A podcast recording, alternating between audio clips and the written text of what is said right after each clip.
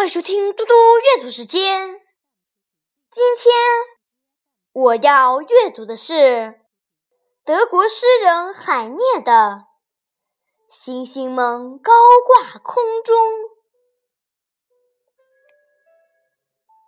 星星们高挂空中，千万年一动不动，彼此在遥遥相望。满怀着爱的伤痛，他们说着一种语言，美丽悦耳，含义无穷。世界上的语言学家，谁也没法将它听懂。可我学过这种语言，并且牢记在了心中。